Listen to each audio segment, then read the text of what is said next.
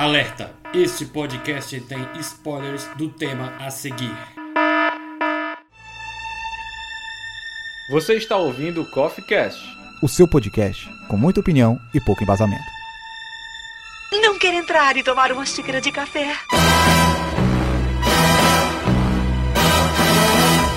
Fala galera, sejam bem-vindos para mais uma gravação do Coffee Cast. Este que é o melhor podcast da sociedade e hoje eu reuni dois amigos lá do M6 para falarmos uma geral sobre os filmes do James Bond, o agente secreto 007. E eu queria que, por favor, vocês se apresentem para os ouvintes.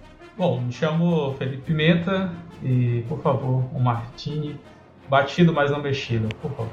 Oi, gente, meu nome é Braga, Gabriel Braga, e eu tô somente mantendo a bandeira da Inglaterra para cima. e aqui é o Davi Cardoso, seu Dharma, e nós podemos dizer que o Gambarel dos filmes do 007 é o mesmo que pegar o bonde andando? Ah!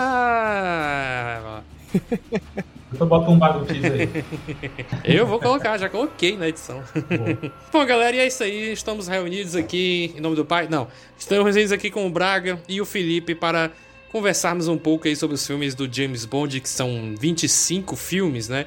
Não tô contando com aquele que tem o Woody Allen, pelo amor de Deus, e nem, e nem aquele com o Sean Connery no, nos anos 80, né? Eu tô tirando esses dois aí. Vamos dar uma geral, vamos contar aqui várias é, informações e opiniões também sobre o que, que a gente acha dos filmes, dos atores, qual é o 007 preferido de cada um, a, a música tema. E é isso, vamos comentar também um pouco dos filmes do Daniel Craig, né? Que são cinco no total.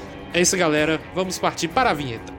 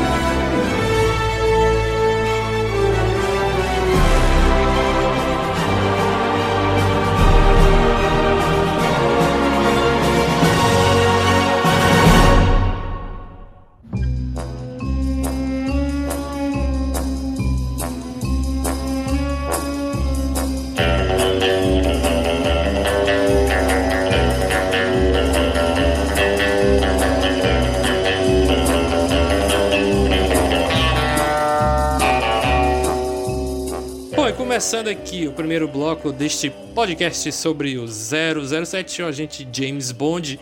Vale, vale lembrar que ele é um personagem criado pelo jornalista né, e, e escritor Ian Fleming, né, que em 52 ele escreveu o, o, primeiro livro dele, 52 ou foi 53, ele escreveu o Cassino Royale, né, que é inclusive o primeiro filme aí do, do Daniel Craig, né, que chega a ser um um reboot, mas tem uma coisa, uma informação que eu descobri há pouco tempo que existe uma adaptação de Cassino Royale que não é o filme do Woody Allen, né, de 67. É uma adaptação de um episódio de uma série chamada Clímax no, nos anos 50. Né? Essa série ali foi de 54 a 58, o episódio é, da primeira temporada, o terceiro episódio apenas, né? Ele é de 1954. É, e o livro de 53, que eu tô vendo aqui, ele teve aproximadamente 50 minutos. E nesse episódio a gente tem o primeiro James Bond de todos, né? Apesar de que não é muito conhecido ou nada conhecido. E ele nem trabalhava para o MI6. O MI6, né? Ele trabalhava aqui como um agente americano, ainda por sinal, na agência de inteligência combinada, Combined Intelligence Agency. Olha que coisa louca, né? Nos, an nos anos 50. É, e aí, eu pesquisei aqui embaixo. A gente tem o James Bond, temos o Le Chiffre, mas tem uma atriz que ela é uma mistura de dois personagens. Ela é a mistura da Vesper com o René Mattis. E então o nome dela na, na, no episódio é Valerie Mattis.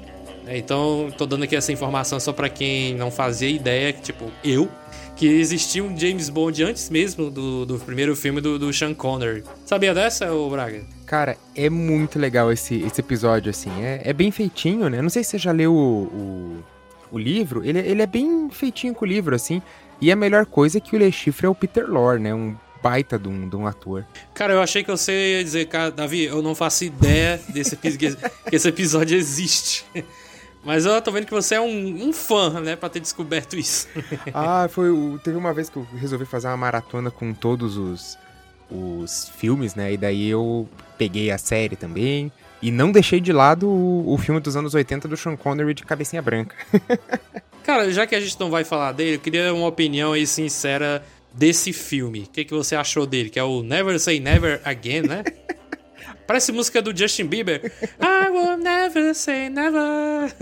Podia ser a música tema aí, ó. Ah, cara, não, só, só, o nome já é muito maravilhoso, né? Cara, assim, não, não é um filme bom de, de James Bond. Não é um filme bom, mas eu não acho ele ruim. Acho que ele tá adequado ali na, na sua proposta. Ele serviu para tirar aquela saudade do, do Sean Connery como James Bond, né? Afinal, já fazia um, um bom tempo, né? Ele foi James Bond nos anos 60, daí ele volta no começo dos anos 80 ali para reprisar o personagem. É, eu acho que é super interessante e válido assistir. É, e vale lembrar que não é um filme é, autorizado, né? Assim, não é da produtora, né? Ele é um não canônico, né? Então é, é, é um filme assim que ele ele serve mais como nostalgia, como você falou. Né? Quem gosta do Sean Connery vai acabar assistindo de uma forma ou de outra. Pois é, ele não é canônico lá da Ieon, Ion, né, coisa assim. É, mas, mas tem sua pequena parcela de fãs aí. Temos o Braga, né? O Braga gosta de tudo, velho. Ele gosta de, gosta de Halloween 6, por que, que ele não vai gostar desse filme, né? Então, eu nem sei por que eu perguntei. é, mas então, eu queria já passar aqui o, pro bonde andando dos filmes. É, quer dizer, primeiro eu queria dizer que são 12 livros e dois é, livros de contos, né? Short stories. Então, se você quiser dar uma pesquisada aí, são exatamente essas 14 obras, né? Que algumas delas se tornaram filmes aí com Sean Connery, é, com o, o, Roger Moore também, se não me engano, o Live and Let Die. Já passando para os filmes, né? A gente tem quantos filmes do, do Sean Connery, Braga? São quantos? Tu lembra? Do Sean Connery são. Uh, putz, são, são cinco, né? São Contando cinco. com o. São cinco, é. O Never Say Again acho que dá seis. É, isso, isso. Não, não conta isso não, mano. ah, não, perdão. São, são seis. Ele fez cinco, daí vem o George Lazenby, e daí ele volta para Os Diamantes São Eternos. Isso, é porque é os doutor, é outro satânico Doutor No, ou Nu, não sei, No, No, Doutor Não, Doutor, doutor Não. Ei, não, vem aqui. É o, o Moscou contra 007, que eu tenho um DVD aqui desse daí. Maravilhoso. De, depois é o, o, o, Dedo de Ouro, Goldfinger. É, em seguida, acho que é Thunderball, né? Thunderball. Isso. Aí tem com, com, com 007 Viva e Deixe Morrer. Não. Só se vive duas vezes. Só se vive duas vezes, é. Cara, eu adoro esses títulos, mano. É muito filme 007 esses títulos, cara. Você bate o olho, nossa, é demais, é muito bom. Aí em 69 veio o George Lazenby, ou Lazenby, não importa aí a pronúncia, mas Lazenby, né?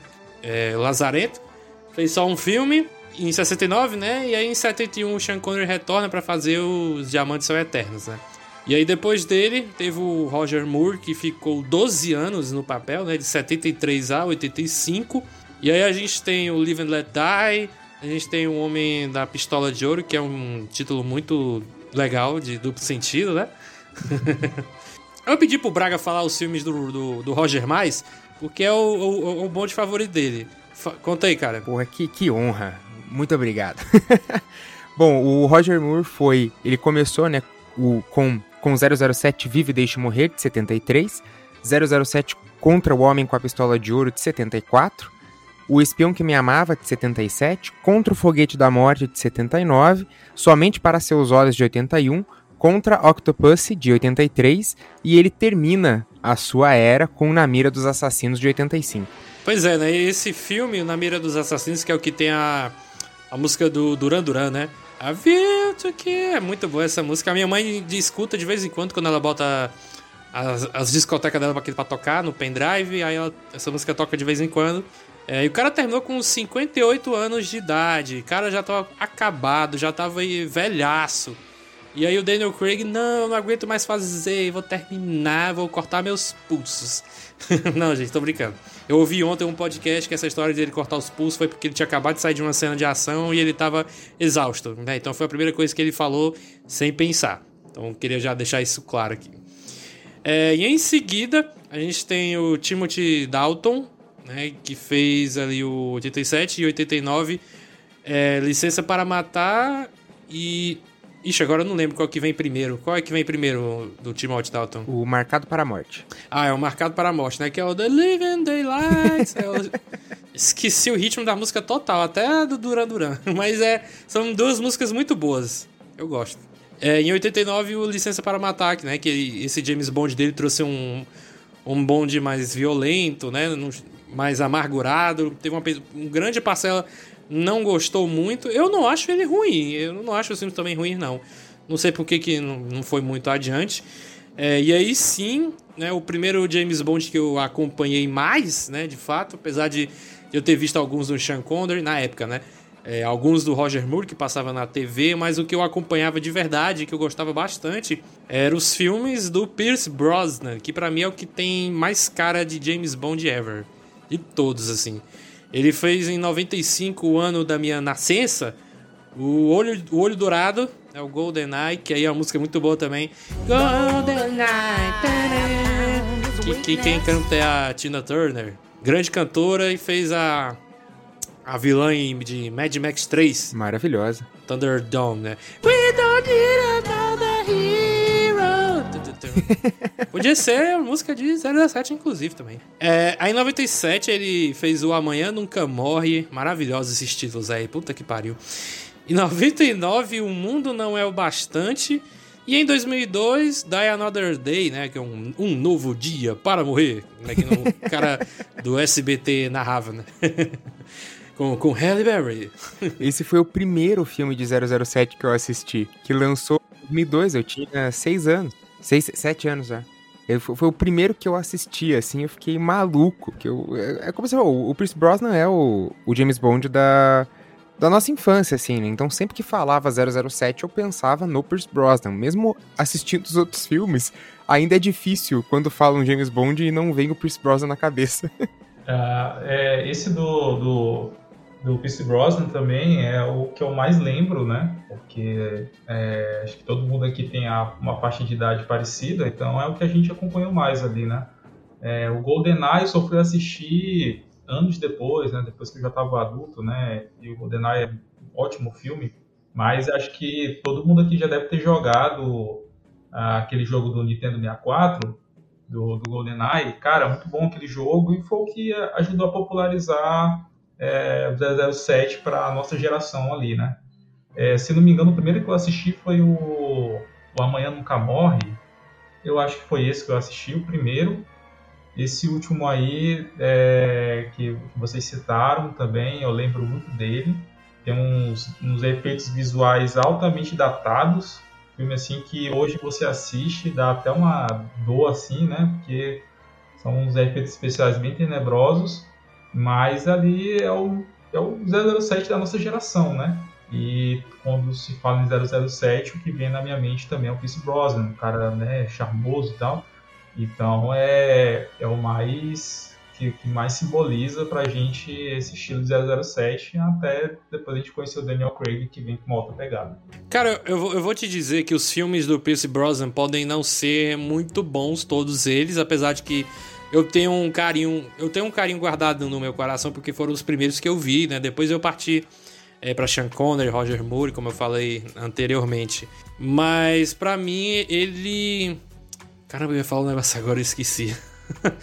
Não, o que eu queria dizer é que esse bonde do Pierce Brosnan, eu gosto bastante dele. Só não é meu preferido porque é o do Daniel Craig, mas ele para mim é o segundo melhor, porque ele consegue juntar uma parte do bonde do Roger Moore com as suas pitadas sarcásticas, né? Pitadas ácidas, mas também ele é porradeiro, entendeu? Então ele consegue muito bem é, fazer as duas coisas. Para mim, flui muito naturalmente. Eu adoro quando ele vai matar um cara lá no, no Amanhã Nunca Morre, se eu não me engano, é na parte da, da daquela empresa que fabrica jornal.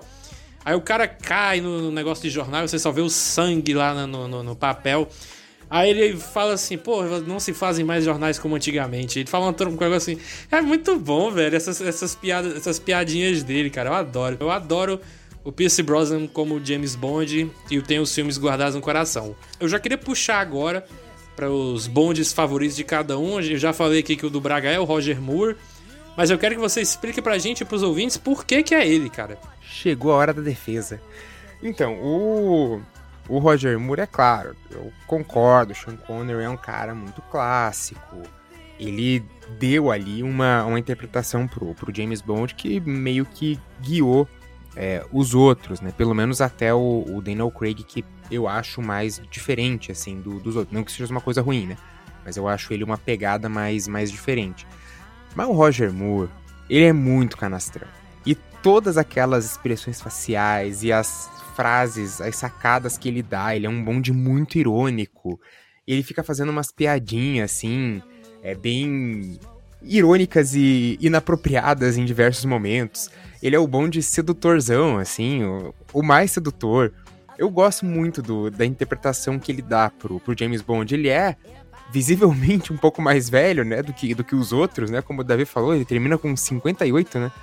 Então, mas eu, eu gosto muito dele por isso. O, o, jeito dele, a interpretação que ele dá. Ele. Não é que ele esculhamba, mas ele traz uma coisa muito canastrona, assim. E que para mim é um charme único no, nos James Bond. Ele é o mais canastrão de todos. É, é isso que me faz defender ele como o melhor Bond para mim. Cara, você falou tudo. Ele é muito canastrão. Demais, mas é demais. Ele é tão canastra que dá a volta e fica bom. Sim. Não fica ruim. Cara, eu, eu acho ele legal também. Eu não acho ruim, não. Pra mim, ele tá ali no, no top, top 5 ali, sabe? O Daniel Craig, o P.C. Brosnan, aí vai Sean Connery. E aí depois ele, entendeu? Assim, eu gosto, eu gosto também. Quer dizer que não é porque ele tá em quarto que eu acho um dos piores. Não, não é isso. É só questão de ordem mesmo. É, e Felipe, sua vez, diga-nos qual é o seu bonde favorito e por quê? Eu acompanhei mais o bonde do, do Pierce Brosnan, né? E do Daniel Craig. Mas quando eu assisti os filmes do Sean Connery, ele acabou sendo o meu preferido. Porque ele é o cara que, que mostrou assim como é que o 007 deveria ser no cinema, né? Então partiu ali dele. Ele é um cara assim, ele tem um charme, né, com as mulheres e tal. Ele tem umas tiradas sarcásticas muito legais. Eu gosto muito da interação dele com a Moneypenny, porque eles ficam lá naquele lance de Moneypenny, Moneypenny jogando asinha para ele, ele fazendo aquelas piadinhas, e sempre vinha o Wemby e cortava o barato dele. Então, é umas assim, umas tiradas assim bem legais. E ele é um cara assim também que é um 007 que ele ele encontrava os vilões, ele parava para conversar com os vilões, os vilões paravam para contar o, o, o, plano, e você fica assistindo aquilo, você fica, não, isso não pode ser verdade, né? Pô, o vilão tá contando todo o plano pro, pro mocinho, o mocinho vai ficar ali mesmo, ouvindo e tal. E é um negócio assim, muito engraçado, mas acaba ficando bem legal, assim. Eu acabei gostando muito mais do, do Sean Connery. Mas o Pierce Brosnan também é muito bom e o Daniel Craig também. Mas para mim, é, na minha escala, o Sean Connery é melhor. O Roger Moore, eu só assisti um filme dele assim inteiro, que foi o Living Let Die, né? É, como o Braga falou, ele é bem canastrão mesmo, ele tem umas tiradas assim bem bem bregas. Os, os filmes do, do, Roger Moore, no geral, são filmes bem bregas, porque já são filmes ali que que já está ali no final dos anos 70, indo ali para os anos 80. Então ali já tem umas paradas assim mais fora do sério, né? Ali no próprio livro Let Die mesmo, tem uma a forma como o vilão morre, cara, é muito canastrona. Mas é bem. É, é, cara, aquela, aquela morte é genial, cara. Ele mete o um negócio do cara, o cara vira um. Aquele peixe baiacu explode, vira um balão, vira um balão explode, mano. Aquilo é sensacional demais. E o, o, o outro 007, após ele, eu não lembro o nome do ator agora, esse eu não acompanhei nenhum dos filmes, então eu não tenho nada. É Saruman! O quê? Exatamente. Eu não tenho nada pra, pra falar sobre ele assim. Eu não conheço muito, só sei que realmente ele é um 007 mais, mais dark, né? Como alguns falam. Mas o meu preferido é o Sean Connery. Ah, tu tá falando o, o, o ator que fez o, o, James Bond depois do Roger Isso, Moore, né? E não o exatamente. filme. Eu falei Saruman, Ah, não, porque eu achei que tu tava falando do é, é o. Ele é um dos vilões, né? O Christopher Lee, ele faz um dos É, vilões, né? o, é porque eu achei que tu tá. Eu achei que tu tá falando do filme seguinte ao Live and Let Die. Que o vilão é o Christopher Lee, que é o Saruman do Senhor dos Anéis aí, pra quem não, não sabe. Então ficou, ficou meio estranho. Eu falei, porque ele tá falando do quê? Eu não- achei que era do filme. É, teve uma confusão aqui entre a gente aqui, mas, mas é isso aí. Não, eu tô falando do outro 007 após o Roger Moore, que eu não lembro o nome do ator. Timothy Dalton. É, não, eu, não, eu não acompanhei nenhum dos filmes dele, então não, não sei opinar muito sobre ele, não. É, então, o meu James Bond preferido, como eu já deixei bem claro aí atrás, é o Daniel Craig. né? e agora eu posso dizer, confirmando que eu gosto dele, depois de assistir o Sem Tempo para Morrer, é, ele é meu Bond favorito porque, primeiro, ele, ele é porradeiro. Eu gosto de gente que dá porrada. É, e ele tem camadas, mais camadas, né? E desenvolvimento dessas camadas, mais do que os outros atores tiveram nos seus filmes, né? É, Principalmente o pobre do George Lazenby, que só fez um filme, Timothy Dalton, que só fez dois. É, mas até com o Sean Connery também e o Roger Moore, que os filmes deles podem até ser legais, né? E você bota um entre aspas legais, né? Porque já são bem antigos e bem datados em diversos conceitos. Mas o, o- o James Bond do Daniel, do Daniel Craig, pra mim, ele é, ele, ele é o meu favorito em tudo isso. Ele não é simplesmente um cara que recebe a missão e vai fazer porque a, a Amy mandou, ou o M mandou, sem, sem questionar nem nada. Ele se apaixona por uma mulher numa noite e no dia seguinte ele já tá com outra. Não, o Daniel Craig até pode ter um- uma coisa ou outra assim, né? Depois do Cassino Royale. Mas ao mesmo tempo é, que os filmes vão passando, chega no Skyfall, por exemplo, que aí eu quero depois fazer uma perguntinha pra vocês, logo disso que eu tô dizendo. É, ele já tá pra mim o James Bond definitivo ali, na terceira aventura dele. É, então é por isso, né? Por, por essas e outras que eu considero o meu James Bond favorito, é o Daniel Craig, porque ele não é simplesmente um robô que obedece ordens, não. Ele ele questiona, ele é vingativo, ele faz uma zoeirinha com a Amy, é, ele fica puto mesmo com toda a, a Vesper e a traição. Com a Vesper. Com a morte e traição da Vesper, né? Então tem tudo isso, né? E Principalmente o fantasma dela que percorre todos os filmes praticamente, assim. Alguns mais do, do que outros. Então eu, eu acho difícil qual será o próximo James Bond, porque o que foi feito com Daniel Craig pra mim foi excelente, foi excelente mesmo. Apesar de que um filme ou outro pode não ser tão bom, mas pra mim ele saiu num saldo positivo, sabe? É, tem três filmes ótimos e dois mais ou menos, assim. Né? Pra, mim, pra mim, não tem nenhum ruim, ruim, assim, sei lá, escala Adam Sandler de filme. Não tem. Mas também o Daniel Craig ali, né? A era do, do Daniel, Craig foi favorecido muito por conta do- dos roteiros, né, cara? Eles o, a equipe que trabalhou nos roteiros dos filmes, né, fizeram um arco, né? Que os outros 007 não tiveram esse arco é, dramático, né? Com o passar do tempo, é, os roteiros foram ficando mais assim com esse tom de colocar uma camada dramática, né? Então o Daniel Craig foi favorecido, né? Mas é claro, também tem a questão do, do ator. Se o ator não for bom, também o negócio não, não vai pra frente. Então casou tudo bem ali com ele, né? Os roteiros que foram bem feitos dos filmes, apesar de alguns serem bem menos. E o ator que entregou uma das melhores performances do, do agente no cinema.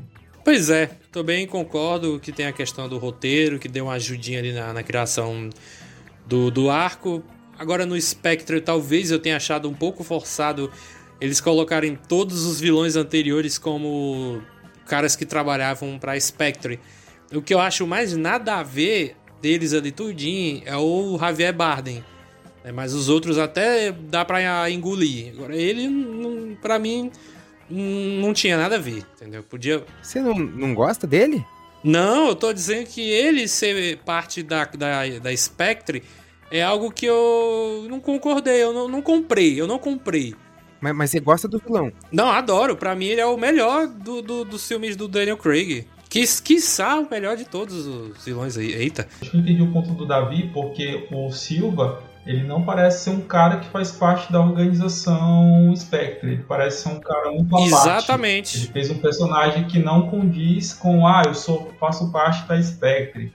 É, ficou parecendo que no outro filme foram fazer um- um- uma espécie de retcon, até por questões mesmo dos direitos autorais, lá, que eles não podiam usar Spectre, só puderam usar nesse filme. E aí foram fazer um retcon e jogaram o Silva lá, mas não, não parece como dizer. Exatamente isso, Felipe. Exatamente isso. Como eu falei, o Le Chiffre, ele era o banqueiro lá que o, trabalhava com o pessoal da Quantum, que trabalhava pro pessoal da Spectre, então beleza, tudo a ver. Até porque quem mata ele é o Mr. White, né? Que era o cara da Spectre. Eu, eu, eu ouvi o podcastinadores ontem dos filmes, eu só tô me lembrando deles falarem que o vilão do Quantum of Solace é o Agostinho Carrara. E o pior é que é muito igual. É, É parecido o mesmo. Dominic Green, Dominic Green, pronto. Que ele era o cara lá da, da Quantum. E a Quantum era um, um tentáculozinho da Spectre. Beleza, ainda dá pra engolir. O Silva é que eu não acho, sabe, nada a ver. Mas tudo bem. Mas a, a referência do Silva como Spectre não, não tá no Skyfall, tá só no filme seguinte, ou tá no Skyfall? Não, tá só no Spectre. Ah, tá. Tá, que, eu ia falar, nossa, mas eu nem lembrava do dele falar. É o que eu disse anteriormente, eles fizeram uma espécie de retcon.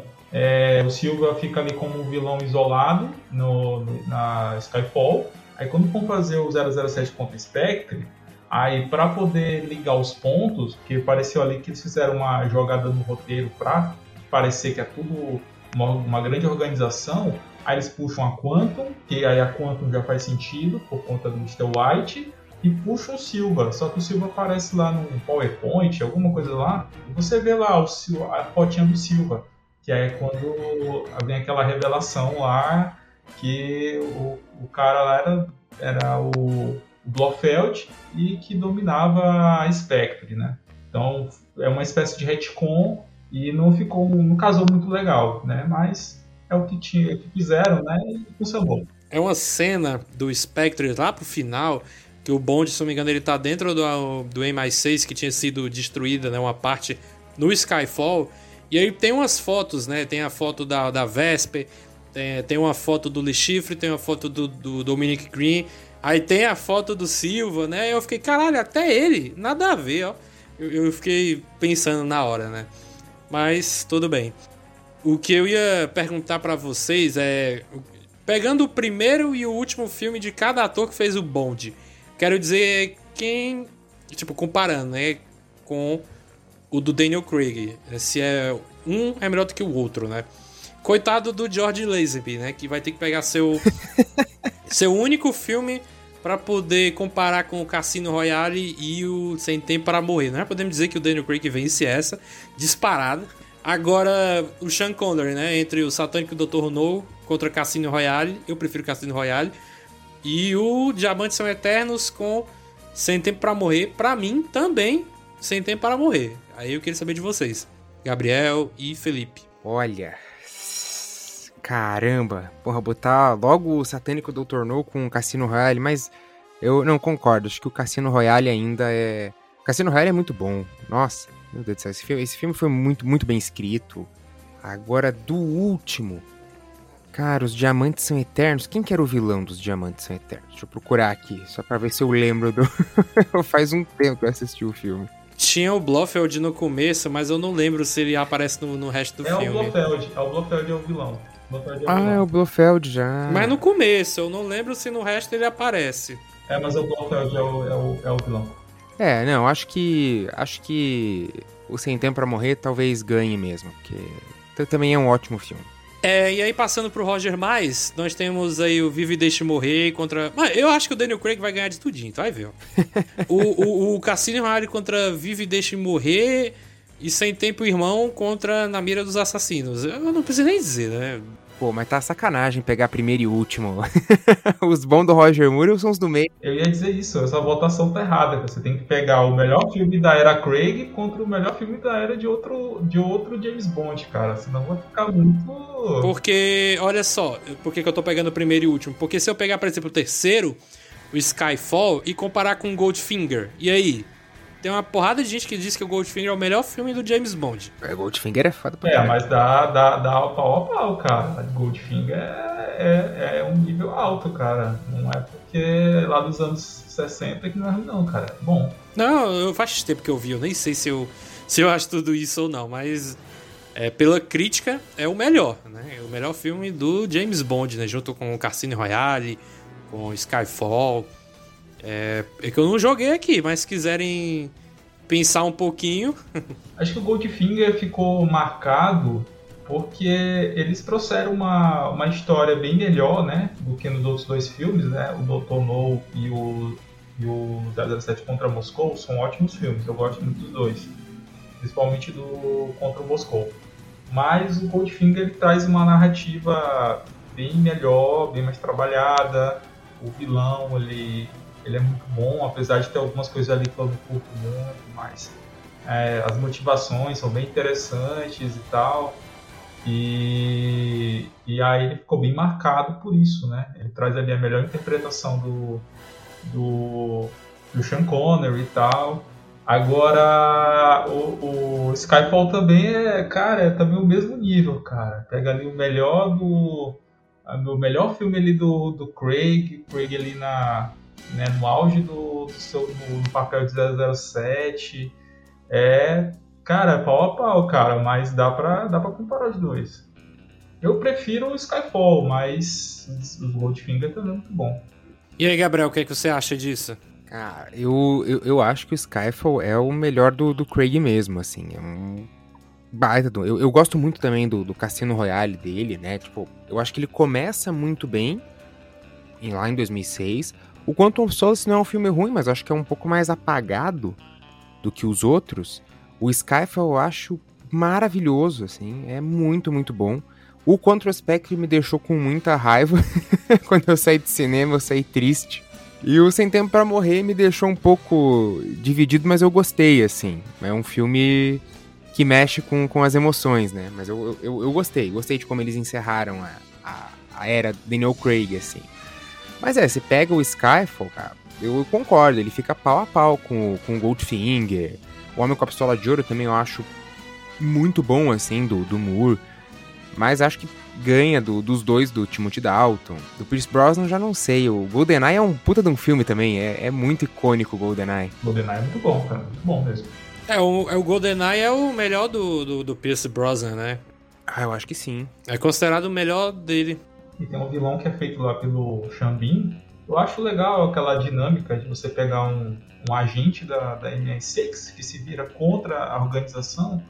E é um cara que ele é praticamente um, ele é um 007, né? Só que ele é um 007 do mal. Então os caras ficam O ali 006. rivalizando, É, É.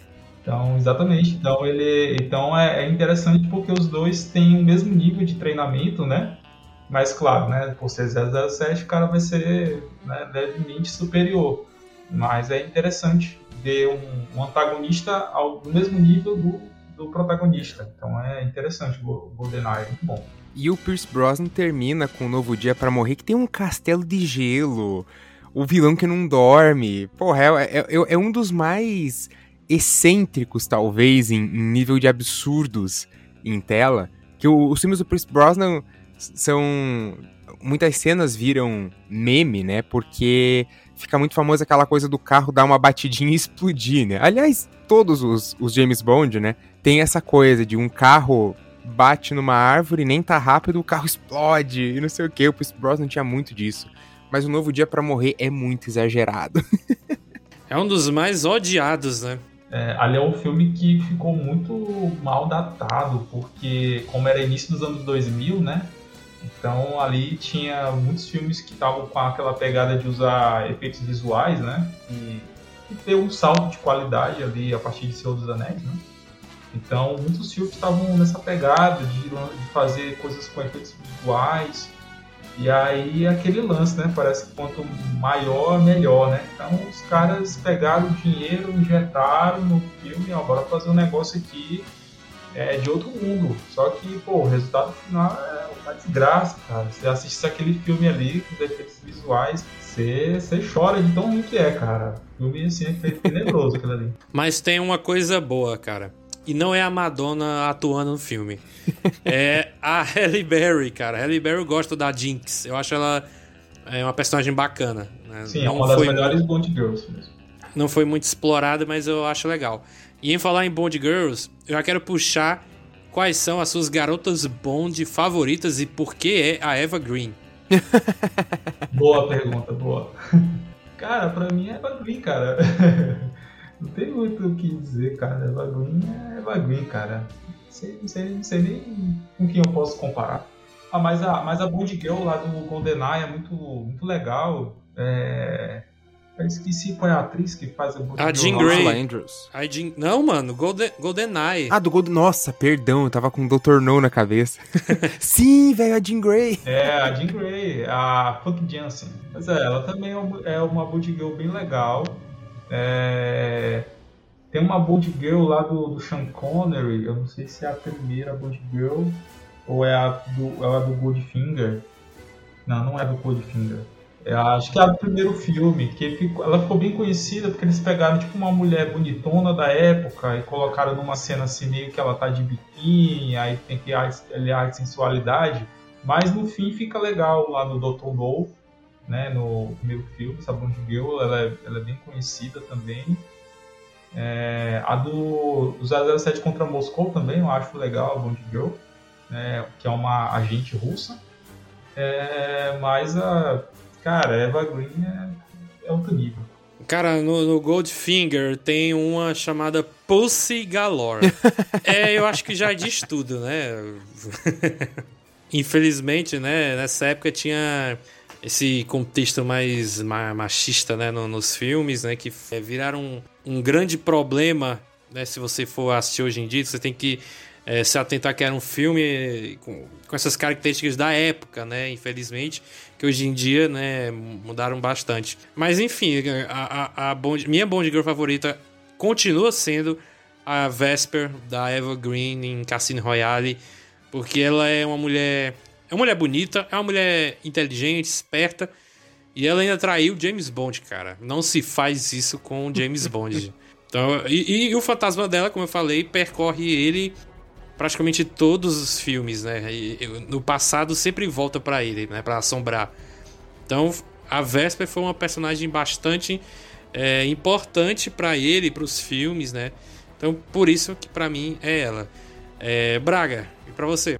Ó, eu concordo, todas essas citadas são icônicas. Eu só queria fazer também uma menção honrosa à Major Ana Amassova, interpretada pela Bárbara Bá em O Espião que Me Amava. Eu gosto muito, muito dela. Pra mim, ela é uma das mais icônicas, assim, é uma das que eu mais lembro, né, de ter visto dos filmes. Ela sempre vem à cabeça, Ursula Andrews também, Eva Green, nem se fala.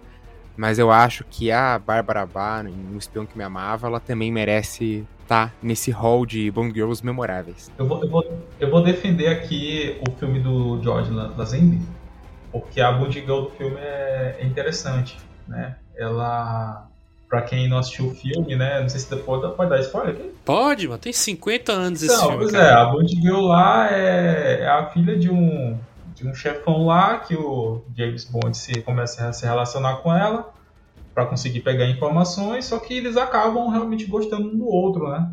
E eles acabam casando. E a atriz é muito boa, ela era uma atriz, uma atriz conhecida lá na época. E aí eles contrataram ela, eu tava lendo sobre os bastidores, eles contrataram ela justamente porque eles queriam uma atriz que pudesse ser, pudesse ser tipo uma professora do George Lazenby, já que o George Lazenby não era ator, né? Ele entrou para ser James Bond, ele não tinha nada, feito nada de cinema. Então o cara era cruzão no, no cinema, então eles contrataram ela também para ajudar. E, e a Bond Girl dela é interessante, porque não é aquela mulher assim que, que, que é qualquer coisa, ela ajuda o James Bond e tal. E a, a- acho que a cena mais clássica, né? Uma das mais conhecidas, que é no final do filme, ela acaba sendo morta. E é uma cena chocante, né? Sim. Uma cena chocante.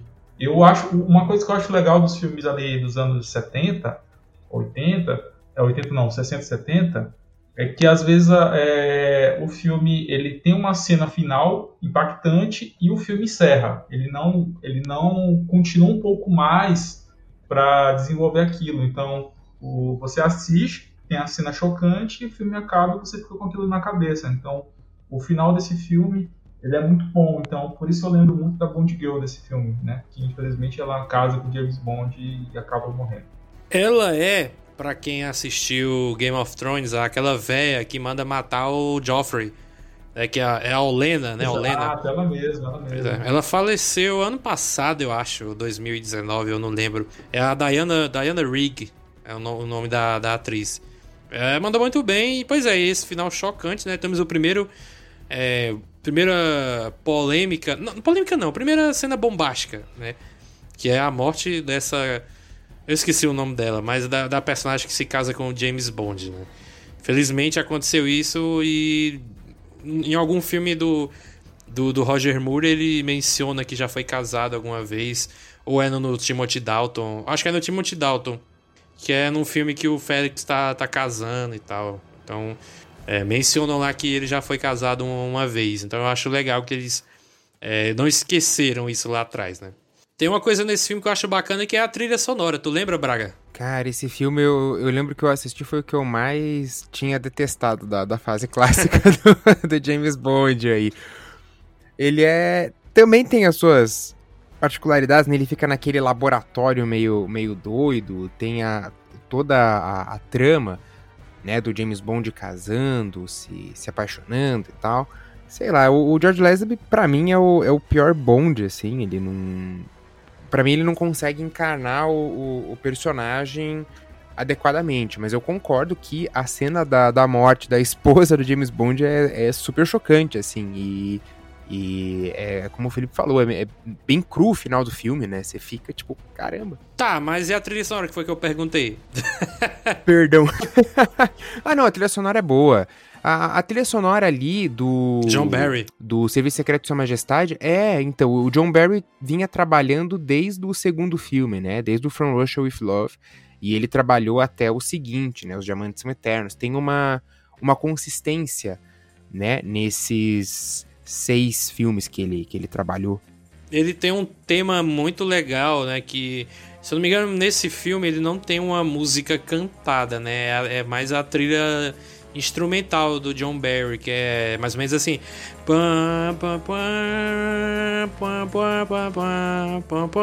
Que fica se repetindo no filme.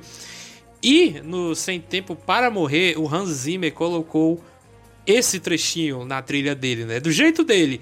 Mas tá lá. Quando eu tava assistindo o filme e eu comecei a ouvir, eu, peraí, eu já ouvi esse, esse temazinho antes. E aí eu depois eu me lembrei que é desse filme, né? O, o Serviço Secreto. Vou deixar aí na edição a parte que é a trilha do filme de 69 e depois a trilha do Hans Zimmer onde tem essa parte.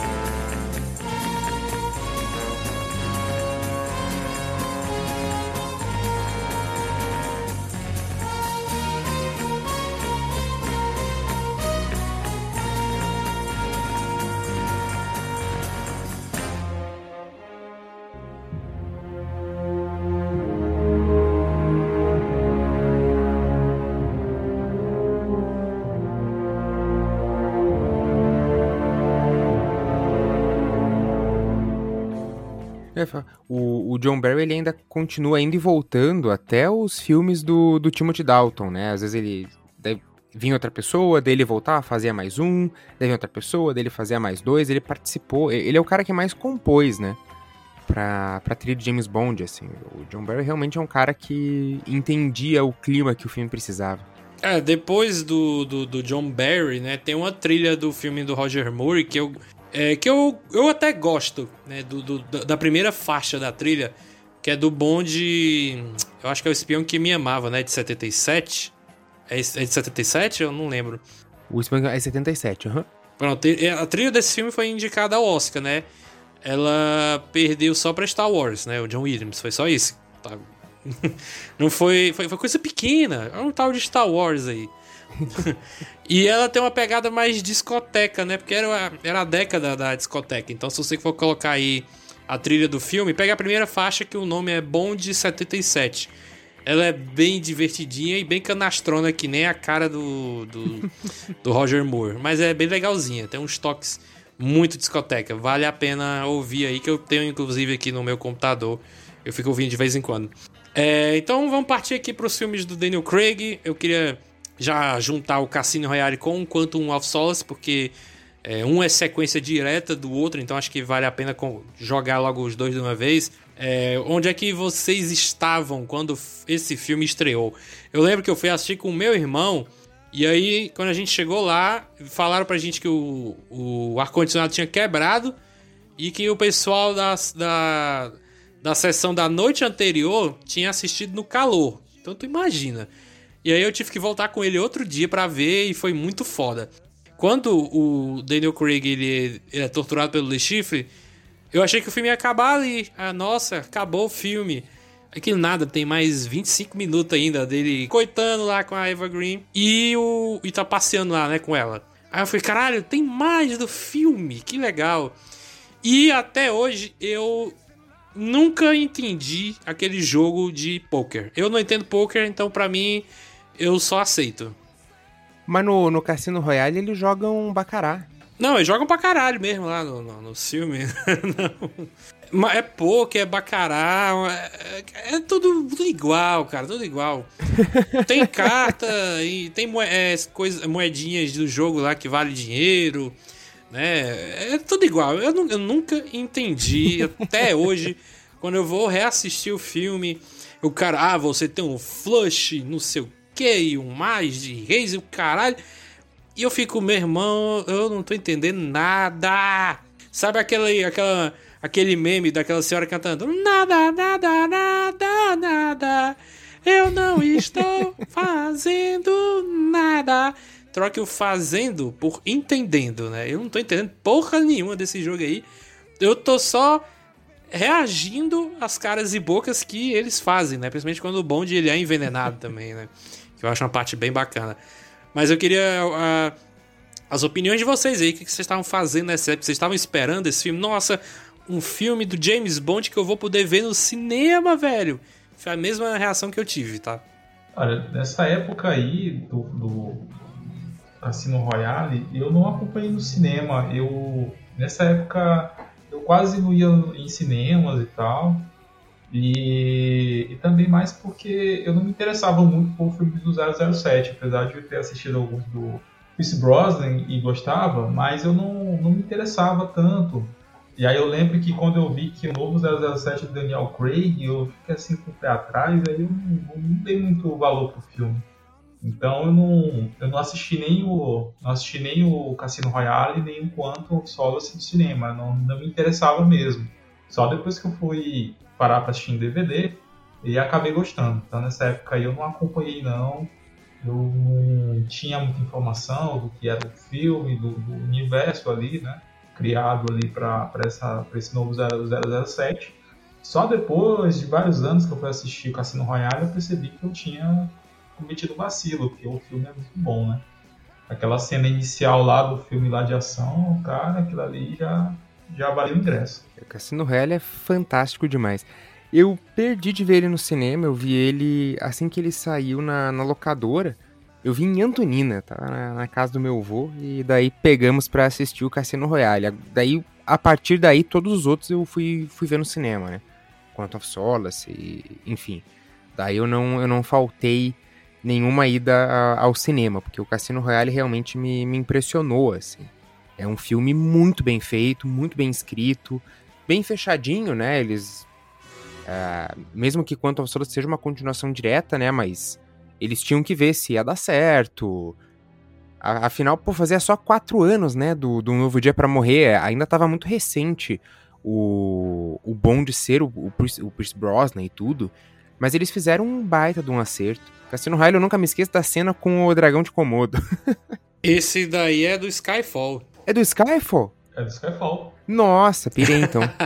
Pirou demais. Não, mas eu, o que eu acho bacana é que, por exemplo, o filme ele começa meio em preto e branco, né? Todo aquele ar noir. Então eu já comecei adorando. É, ah, e também que tem a influência dos filmes do Jason Bourne, porque foi por causa desses filmes que o James Bond do Daniel Craig é co como é, mais porradeiro, né, e tal. É, e tem a, a, a, clássica abertura do, do Gun Barrel, né, que é feita diferente dessa vez, né.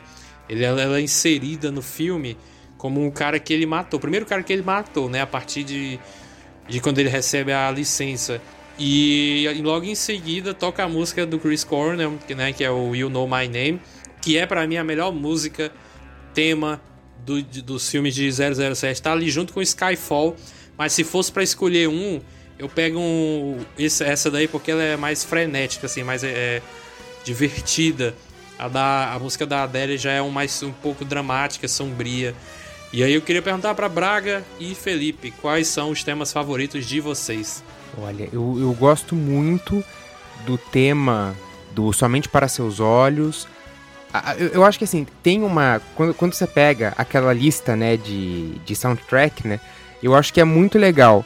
Aqui começa ali com o Somente para Seus Olhos, daí vem o Octopussy, o Namero dos Assassinos, o Marcado para Morte, Permissão para Matar, GoldenEye. É tipo, só vai ficando melhor, assim, as músicas. Mas, para mim, umas que eu ouço, assim, sempre é o For Your Eyes Only e o Octopussy, eu acho que são realmente é, músicas muito, muito memoráveis. Skyfall é, é incrível, né?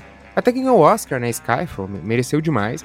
E agora do, do, No Time to Die eu também gostei. Acho que a, a Billie Eilish fez um baita de um, um, trabalho. É o da Billie Eilish, né? Que é o No Time to Die. Eu lembro que inicialmente eu não tinha gostado, porque eu não gosto da Billie Eilish. Aliás, eu não gosto das músicas da Billie Eilish. Eu não tenho nada contra a menina, pelo amor de Deus. Mas eu acho as músicas dela, toda vez que ela vai cantar, eu não sei como é que ela tá hoje, pode ser que ela tenha mudado. Mas as primeiras músicas dela que eu ouvi, é, parece que ela tava com sono ou ela tava sem respirar. Porque ela canta. Desse... Ela canta sussurrando, né? Ela canta sussurrando. É uma cara de que porra é essa? Canta direito, minha.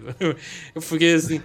Mas depois de ficar escutando outras vezes a música No Time to Die eu passei a gostar mais ainda. Eu fiquei, porra, essa música realmente tem um, um toque ali de filmes do 007, cara. Muito mesmo.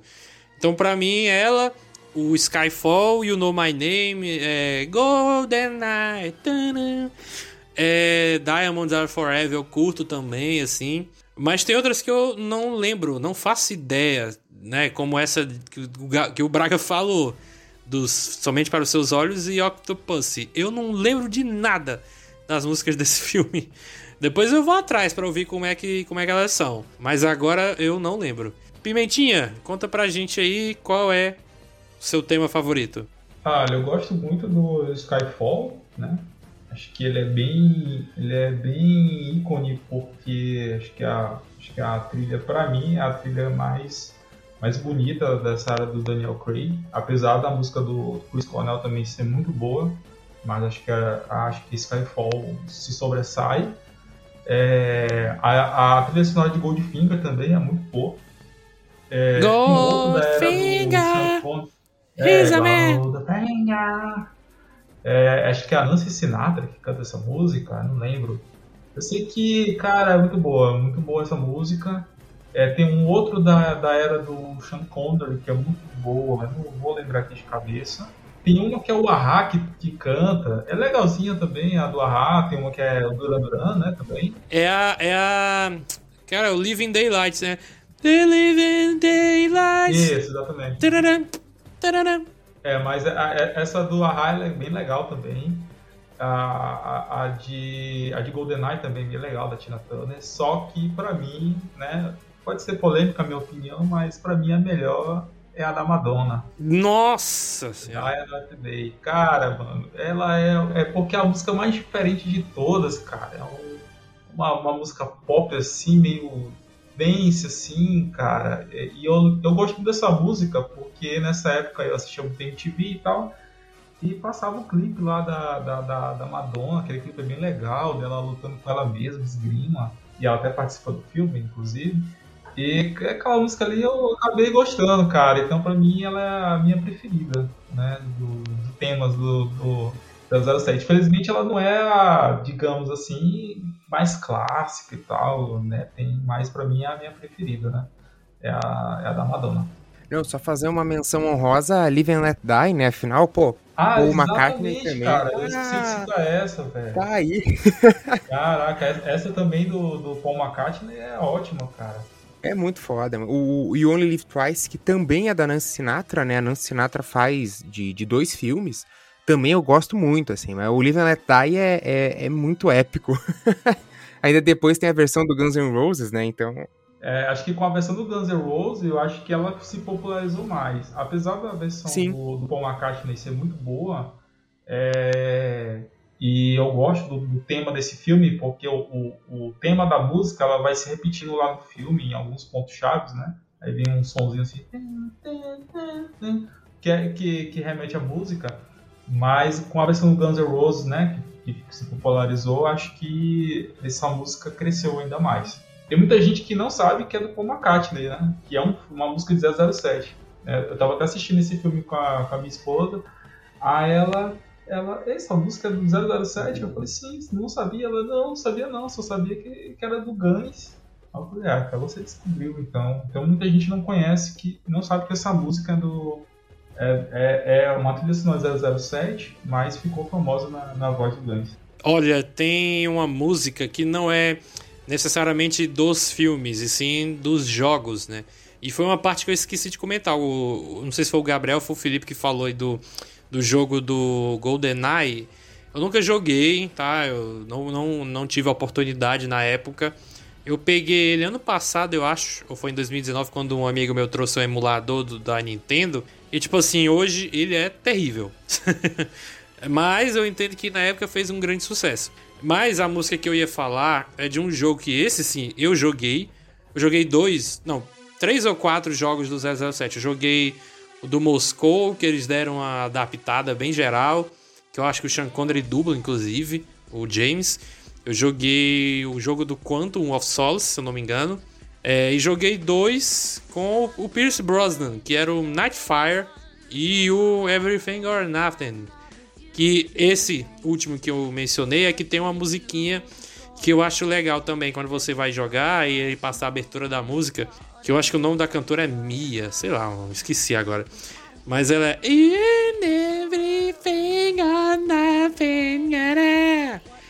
Desculpa, gente, desculpa, empolguei mais uma vez aqui. Mas eu acho ela bem legalzinha. Muito divertido. Ainda mais porque tem uma, uma, um, um negócio do jogo que você pode colocar pra ficar treinando, né? Uma, tipo uma sala de treinamento do- dos X-Men. E aí to- e a música fica. Ela fica tocando assim no ar, né? Ela começa. "In, in, every, everything, everything, everything. Aí fica tocando. Du, du, du, assim, você vai matando os caras, né? Treinamento e vai aumentando a, a dificuldade conforme você vai passando das ondas, né? Onda 1, onda 2 e tal. Então acho que vale a pena pesquisar aí a música deste jogo, que se eu não me engano tem o Jaws, que tem uma fase lá pro final do jogo que ele pega um caminhão e você tem que impedir ele de explodir uma parada na, na cidade. Então esse jogo ele é bem maneiro, bem maneiro mesmo. Então voltando pro filme, né? Pro Cassino Royale, a gente. é, o James é traído, né? Ele vai atrás da galera que ela ia pegar. ia entregar o dinheiro que tinha- que ela tinha roubado dele.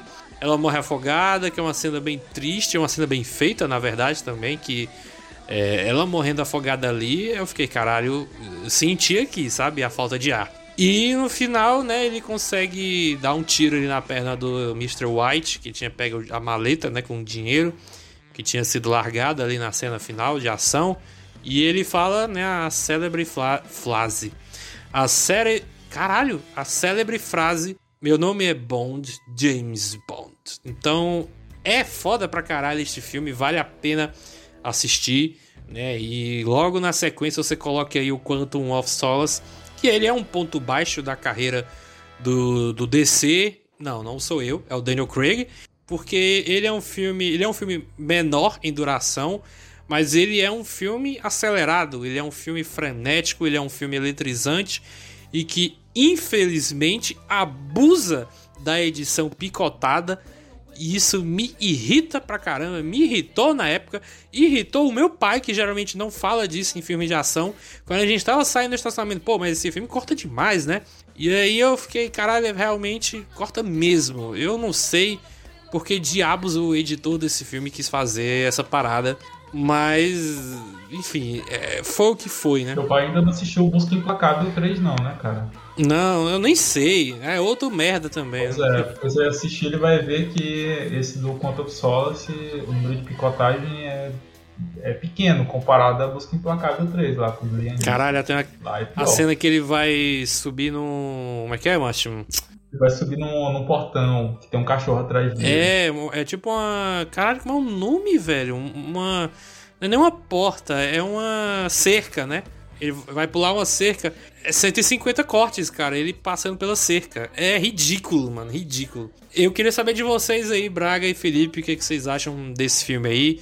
É, ou se já vale a pena o que eu falei dele aí, né? Ou falar de alguns pontos positivos, se quiserem, né? Eu gosto também da trilha deles, né? Que é o Another Way to Die.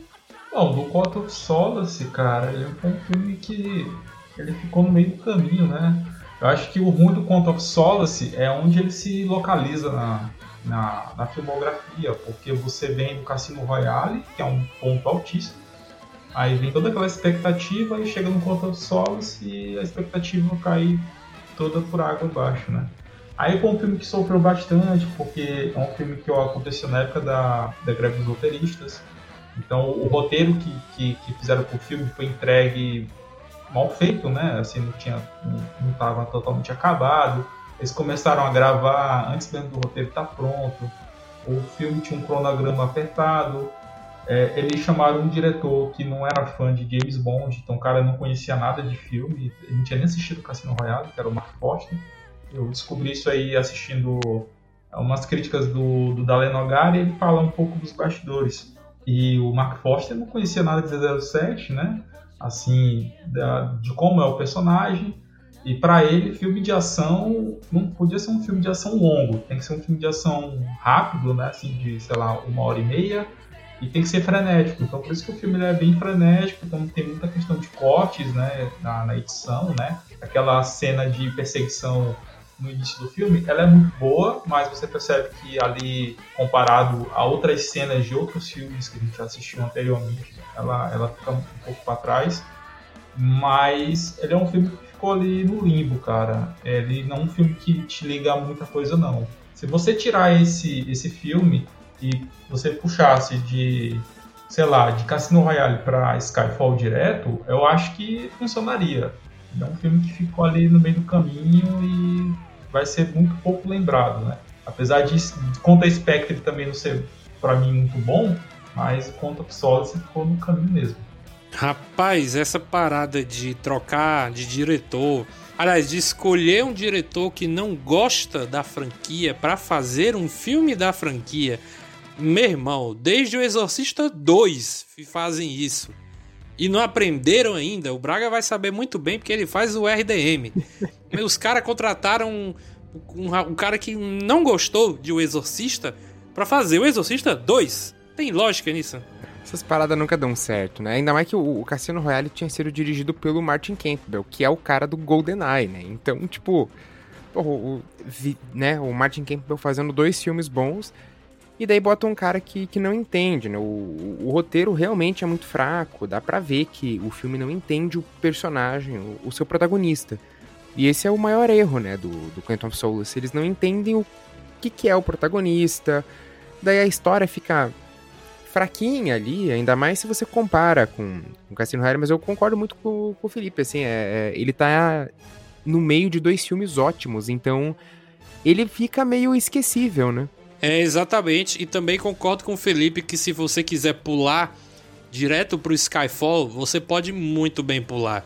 No, assim, eu não tô dizendo também que ele é um filme desprezível, odiado, é uma merda. Não, ele, ele tem coisas que eu gosto, mas também tem uma porrada que eu não gosto, né? É, ele, é, ele ser curto eu não gosto, ele ser picotado, acelerado demais eu não gosto. É, tem umas. Eu não sei nem se é uma Bond Girl ou quase isso, que é aquela ruivinha lá que aparece só para o James Bond dar uns pega nela e ela morrer cheia de petróleo no, nos pulmões. Fazendo aí uma homenagem a, é, a, ao Goldfinger lá, né? Que a mulher morre toda cheia, pintada, pintada de, de ouro lá. Então não serviu pra nada, vamos dizer assim. Aí tem a, a Camille, né? Camille, Camila, que é a Olga Kurilenko, que quer ter uma vingança com um general não sei o que, mano. É uma porrada de coisa misturada que em pouco tempo não ficou bem desenvolvida. Mas, mas apesar disso, eu gosto da, das cenas de ação, mesmo picotadas, são cenas boas. Por um lado é bom porque eu gosto das cenas bem coreografadas, desenvolvidas. Pelo lado negativo é que são picotadas, mas eu gosto da trilha sonora, mais uma vez, composta pelo David Arnold. É, e eu gosto do figurante fingindo que tá varrendo o nada ali no, na cena do Haiti, se eu não me engano. Vocês sabem que. É um que é no Porto? É um que é no Porto? É, no Porto. Eu não sei se é Haiti, eu não lembro. É, acho que eu lembro que cena é. O cara lá, mano, o bonde tá no celular, é uma coisa de um ou dois segundos. Ele tá varrendo um nada. E, caralho. Ah, lembro, lembro O cara era pra estar tá com a vassoura, com a porra da vassoura no chão. E ele tá varrendo o ar. Sabe? Ele é o avatar, tá dobrando o ar e ele tá tirando a poeira que tá no ar, entendeu? Com a vassoura. Porque só pode ser isso. Entendeu? Eu não entendo o que, que ele tá querendo fazer ali. É, esse, esse, esse, filme, esse filme ele só tem de relevante mesmo o lance de você saber o que acontece com o Mr. White, né? Que ele vai pro M, M6 e depois ele acaba fugindo. E, e também a, o destino do Martins, né? Que, que foi o cara que, que ajudou o bonde no primeiro filme. Aí o bonde achava que ele tinha traído ele, depois descobre que não, que o Max não, não era o traidor. E o Max ajuda ele no, nesse Quantum Solace e acaba morrendo. E, cara, a morte dele foi assim, um negócio feio, porque o cara morre, aí o que, que o James Bond faz? Pega ele e joga ele dentro de uma lata de lixo. Aí a mulher pergunta assim: pô, seu amigo ia gostar que você fizesse com ele? Aí o James Bond responde: aí ele entenderia o que eu, que eu fiz aqui. Ele não se importaria, ele não se importaria. na lata de lixo, cara. E o cara fica na lata de lixo, morto, assim, ó, um negócio meio mal feito mesmo. Você viu ali que o roteirista não tinha nada para fazer ali. Não, joga no lixo, é isso. Podendo deixar o cara sentado ali na calçada, fingir é, é, mortinho, mas jogar no lixo foi foda mesmo.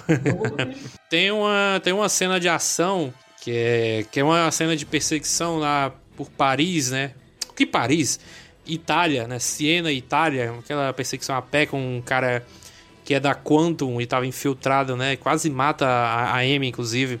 É, já no final das, dessa cena de ação, quando o Bond e esse cara estão pendurados um monte de corda e, e madeira, não sei o que, e é vidro caindo para tudo que é lado.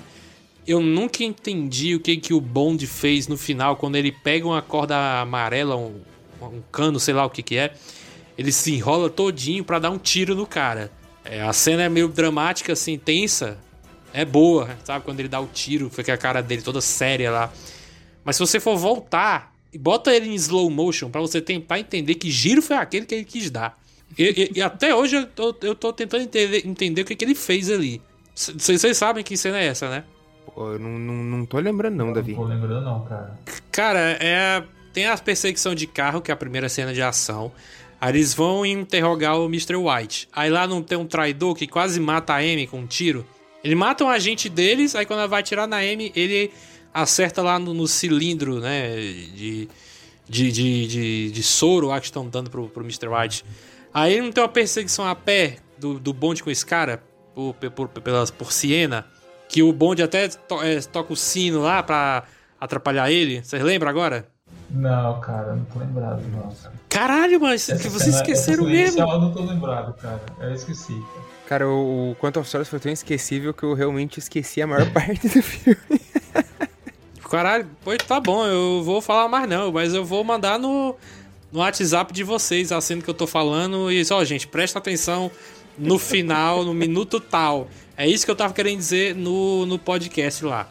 Beleza, então vamos passar pro vamos passar pro Skyfall aqui, que já é um ponto alto, altíssimo, né? Vamos dizer que é o o ápice aí dos filmes do, do Daniel Craig como James Bond e que estava seguindo um, um padrão, né? Ele faz um filme bom, aí faz um filme mais ou menos, aí volta a fazer um filme bom, faz um filme mais ou menos, aí volta a fazer um filme bom, né? Acabou aí, graças a Deus.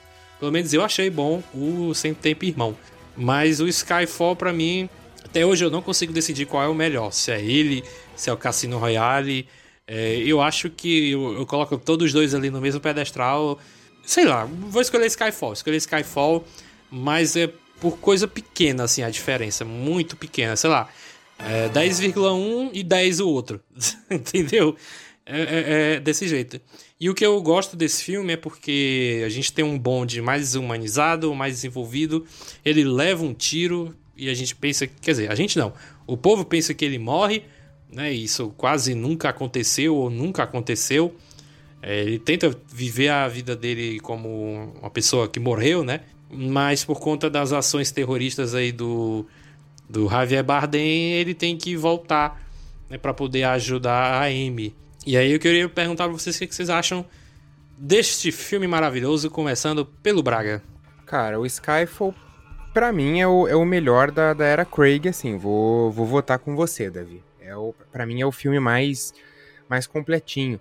É, é muito interessante que ele veio num momento é, de muitos filmes, assim, de queda do herói, queda das organizações, o, o Missão Impossível Protocolo Fantasma, né, também tem ali essa, essa pegada de ah, o que você conhece está acabando. Então a Skyfall veio com essa do ah, o James Bond agora tá lá num, num bar bebendo tequila com escorpião. Aquela cena é muito doida. Então ele meio aposentado assim. E daí tem essa queda do, do MI6, né? É, mas eu acho que ele, ele faz isso de um jeito bom né? Tem, tem outros filmes que vão por essa mesma pegada e, e não conseguem convencer da mesma forma que, que Skyfall faz. Uh, eu, eu acho muito bom o, o arco narrativo. A, a morte da, da Amy é uma coisa que também não fica é um, um, recurso apelativo ou coisa assim, fica realmente um ponto de grande emoção no, no filme. Eu lembro quando eu tava no cinema que tinha duas velhinhas que não paravam de falar o filme inteiro. E a hora que for entregar, lá no, mas pro final do filme, que for entregar a caixinha, e daí as velhas ficavam, e olha lá, é, é, é a cinza, é a cinza da M. Com certeza é a cinza. E é o cachorrinho, né, que balança a cabeça. É. Sempre que lembro de Skyfall, eu lembro desse momento de cinema. Mas, cara, é, é, um grande filme, assim. Eu, eu gosto muito de como o Daniel Craig tá nesse filme. Eu gosto dessa coisa, dessa meio queda do, do MI6. Na época, eu lembro que tinha muita gente criticando o Skyfall por transformar o James Bond num personagem é, real ali, né? Dessa coisa de James Bond não ser mais um codinome ou coisa assim, porque daí eles investigam a, a infância, né? E realmente tem uma família Bond é, ali. Mas eu acho que isso é o, é, é o, é o de menos, assim. É, como o Davi falou, é, eles dão outra camada pro, pro personagem, vai aumentando o seu arco dramático, né? Que começa em Cassino Royale, então tem sim uma continuidade. Você tem ali cada vez mais camadas, eu acho que é um grande filme. É, sempre que tem, né? Sempre que eu vejo um filme assim de franquia, que ele sempre que é possível colocar é, layers, né? As camadas de, de desenvolvimento no, no, nos personagens é sempre algo bom de se ver, né? Porque ele não é um. Ele não, não, não passa a ser um personagem vazio, né? Desinteressante, sem graça. Então é por isso que ele é o meu favorito, só reforçando o que eu disse lá atrás. Felipe, quer falar alguma coisa? Ah, concordo com vocês, que também para mim o Skyfall é o meu preferido, para mim é o melhor. Ele é um filme que trouxe uma carga dramática muito bem feita, né? É, ele já vi, ah, os Cassino Royale já tinha uma carga dramática muito interessante. É, o Solace ali ficou no meio do caminho e quando chegou para Skyfall, eles pegaram James, James Bond e transformaram ele num cara, num homem quebrado, né? Ele já, já tava um cara quebrado ali. Ele tinha perdido uma mulher que ele amava e ele ficou ali mesmo totalmente quebrado. E aí quando ele acaba lá recebendo o tiro da Money Penny, que ele acaba meio que se aposentando, né? Um pouco, né? Então, quando ele volta, ele volta assim, né, assim, fora de forma, né, assim, meio meio isolado. E, e aí eles trabalham esse lado né, do homem quebrado, que chega ali todo quebrado, e ele tem que voltar ativa. E, e aí tem aquela mãozinha da ali ajudando ele e tal, para ele voltar ativa. E ali a gente consegue ver também uma relação maternal, né? Você percebe que a, a Amy, apesar de ser aquela mulher dura, que tem que dar as ordens, ela era uma mulher que se importava com, com o bonde, né? Ela, ela, ela supria um papel assim de mãe, né? Então tal que a morte dela se torna algo muito marcante, porque você percebe ali que ela morreu ali, mas ela estava em paz, né? Ela tinha cumprido o trabalho dela e tinha ali ajudado o bonde ali na, na sua carreira, né? E cara, o vilão, velho, o vilão Silva, o melhor vilão da era Craig, vilão muito bem feito, né? É, o Javier Bardem, por si só, já é um espetáculo, né? Um ótimo ator. Ele é um vilão, assim, um pouco excêntrico, né? No, na, na, franquia 007 tem muitos vilões excêntricos, mas o Silva é um excêntrico, assim, diferente, assim, eu não consigo explicar. Ele é um cara que te... Ele, ele, ele pra mim, ele é que nem o Heath Ledger com Coringa, assim, ele é um vilão que tu torce por ele, né? É, também tem a carga dramática dele ter sido um agente da MI6 e ter sido deixado para trás pela, pela INE, então ele tem aquele rancor por ela. Então, tanto o vilão como o protagonista são bem trabalhados no drama, não, não fica ali nada sobrando, o filme bem fechadinho. Cara, é filmão, filmão, cara. Não sei muito mais o que dizer, não. É é um puta filme, acho que dificilmente vai ter outro filme, pelo menos, né, né desses anos do da Craig, acho que dificilmente um filme vai bater Skyfall. Acho que o único filme dos que eu já assisti que chegou um pouco perto, é assim, questão de qualidade, Goldfinger, questão de roteiro, mas e o Cassino Royale também, claro. Mas é filmaço, filmaço mesmo. A, a cena, a primeira cena do, do Javier Bardem, que é aquele monólogo dele sobre os ratos, né? É uma cena muito bem dirigida, né? E uma boa apresentação do vilão, né? Que a câmera fica paradinha ali, que é um plano sequência dele descendo no elevador, aí ele sai, vai andando bem devagarinho até chegar de frente pro James Bond e ele encerra a história de que um rato. que tinha sobrado só dois ratos e um rato comeu o outro, porque só o que eles sabiam agora é comer rato, né? Então é uma história muito bem contada, até porque ela volta no final, né? Quando o Bond joga a faca nas costas dele. E aí ele diz: o último rato vive, né? Então eu, eu gosto muito desse filme por conta disso, por conta das atuações. As cenas de ação que são muito bem feitas, a fotografia que é lindíssima que eu, acho que foi indicada ao Oscar também. A fotografia do Roger Dickens, que tinha sido indicada.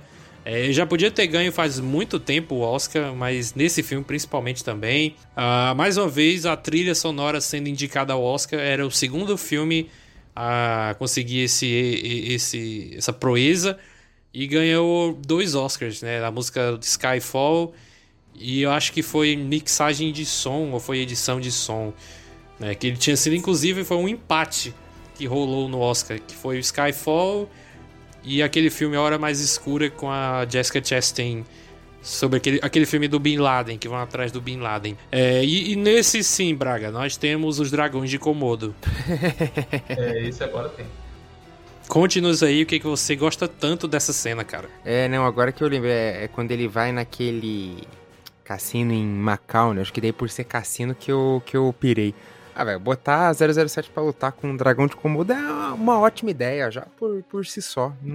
É, é vendo, é, é uma experiência. Não fica brega, não é, sei lá, como no, nos filmes antigos, assim, tem vários momentos meio bregas e tal, mas nesse não, não fica. É, é uma ideia que poderia dar muito errado, mas acabou dando muito certo.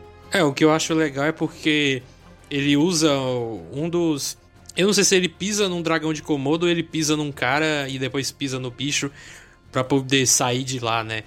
E aí quando ele vai subir tem um cara apontando arma para ele na cara dele e aí a Money Penny chega e dá um chute no cara, né? Muito bem. Os dois estão muito bem nesse filme, velho, muito bem mesmo.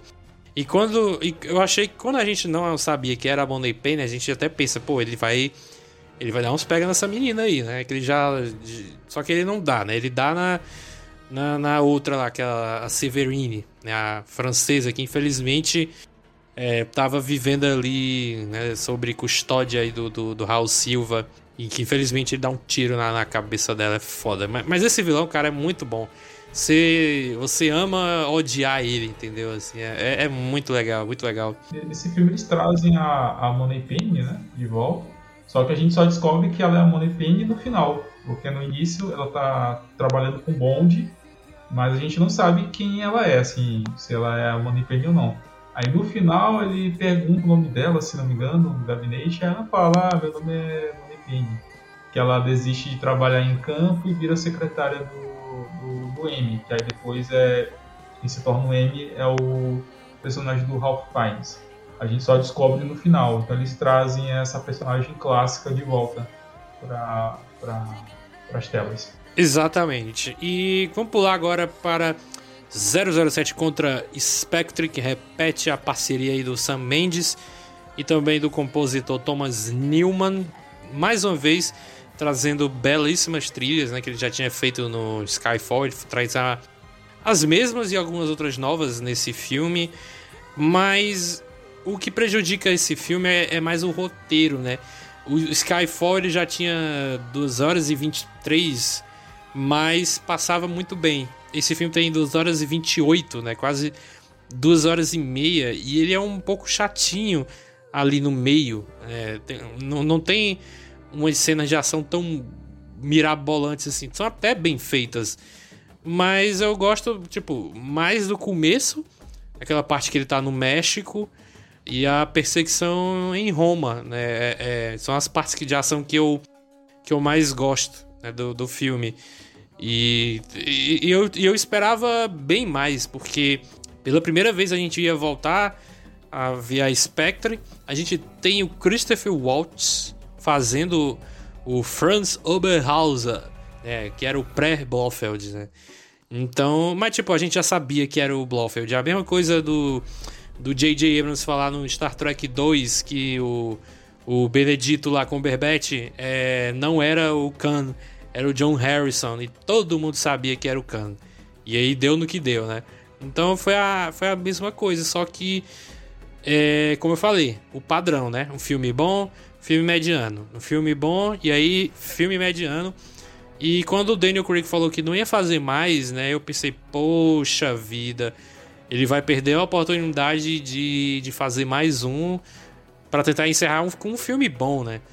E aí passou um tempão até sair o Sem Tempo Irmão, né? Que tem gente que não gosta, beleza, mas eu, o Braga aqui nós gostamos, o Felipe eu não, não cheguei a perguntar ainda, mas a gente vai já discutir.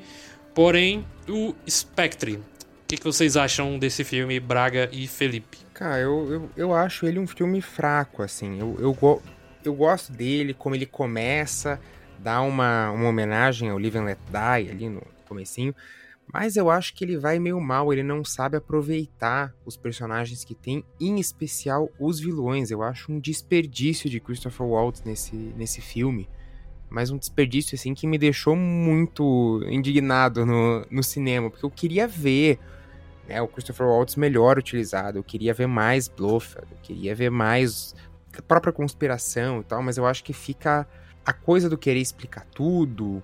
Sei lá, pra mim eles não usam bem os personagens que tem, em especial o vilão. Pra mim é, é, é a coisa que mais me, me, me, tirou de sério. Daí, no Sem Tempo para Morrer, eles voltam, né? Tipo, ah, então, o Blofeld não, não morreu, apesar do que parece, né? Tentaram dar uma, uma arrumada. Mas eu, eu acho que foi um belo desperdício de, de Christopher Waltz nesse filme. Tadinho do, do Waltz, mas desperdiçaram feio ele. Eu concordo. Para mim, nos dois filmes, ele foi muito mal aproveitado, muito mal desenvolvido, principalmente no Sem Tempo para Morrer, que ele só tem praticamente uma cena, sabe? Que tem, no, tem nos trailers aí, tem nos spots. Então foi muito pouco. Agora no Spectre eu esperava bem mais. Eu esperava algo nível Hans Landa, do Bastardos Inglórios, né? E a gente não teve nem um décimo do, do que ele foi no, no filme do Tarantino. Para mim foi um vilão normal, o filme, o filme, um vilão de organizaçãozinha, tal, parecia algo até genérico, mas era toda poderosa Spectre, né, que tava com os problemas judiciais, não podia usar o nome dela e tal, que o Felipe até falou lá atrás. E aí quando chega a vez do filme deles, foi, ué, né?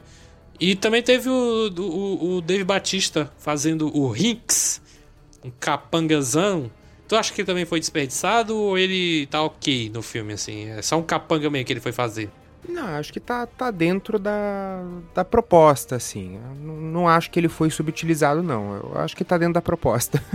E você, Felipe, o que, que você acha desse filme? É, concordo com vocês, cara. É um filme que ele tinha um potencial enorme por trazer a Spectre. Acho que quem assistiu os filmes ali da década de 60, 70, apesar do apesar do Blofeld também lá não sei lá essas coisas também, né? É meio cara, é, parece meio uma caricatura de um vilão. Até o Austin Powers brinca, né? Tem Meio Dr. Evil. lá, que é uma versão do Blofeld, né? Uma sátira que eu acho melhor do que o Blofeld. né?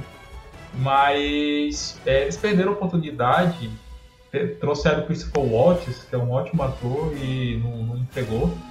E o lance também da revelação de quem era o, o Oberhausen, o que ele tinha a ver com o passado do James Bond, cara, não sei, cara, ali pra mim foi um ponto baixo. Quando eles começaram a explicar que o Oberhausen era meio irmão do James Bond, que tudo aquilo que tinha acontecido foi ele que fez pra prejudicar o James Bond, cara, não, aquilo ali pra mim pareceu nível novela mexicana, assim.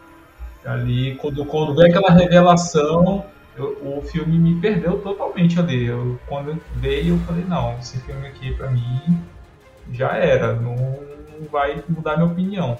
Tu acredita que, que eu não lembrava desse, desse fator aí que você falou, dele ser meio Ah. irmão, eu não lembrava de jeito nenhum, velho. Eu tô com um filme aqui pra reassistir, eu não, eu não revi ainda, e eu não lembrava dessa parte que ele era que ele é meio irmão do, do, do, do Blofeld, mais um retcon, né? Que não tinha nada a ver isso daí É. também, não.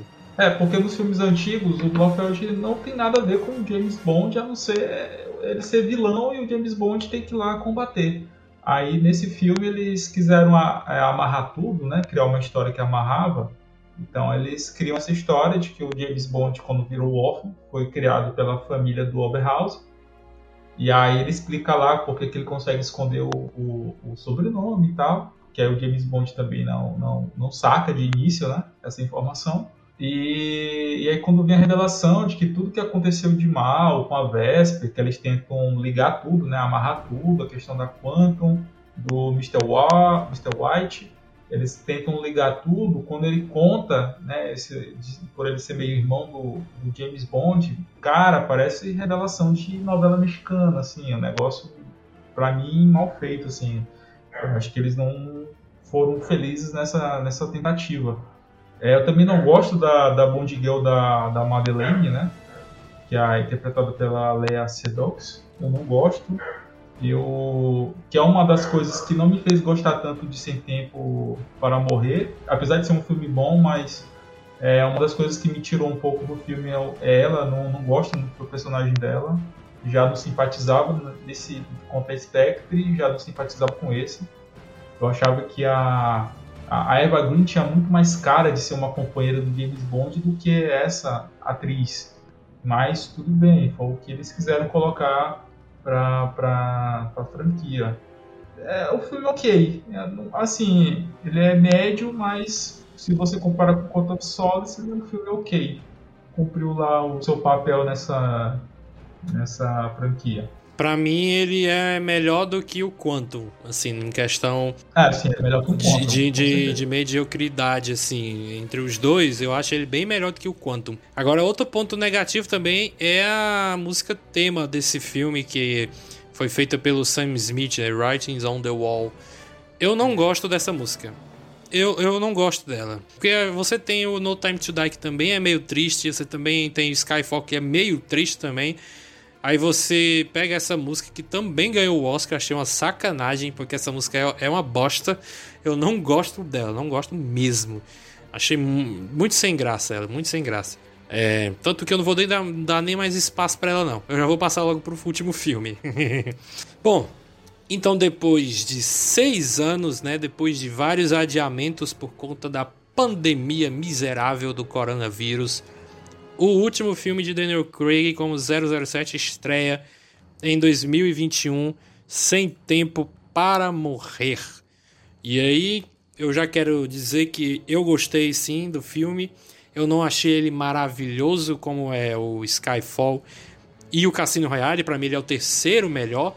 Né? Mas ele tem coisas boas, tem coisas ruins também. Que por exemplo ele é um filme muito longo. E assim, eu gosto de filmes longos quando eu vou ver no cinema, que demora mais para sair da sala.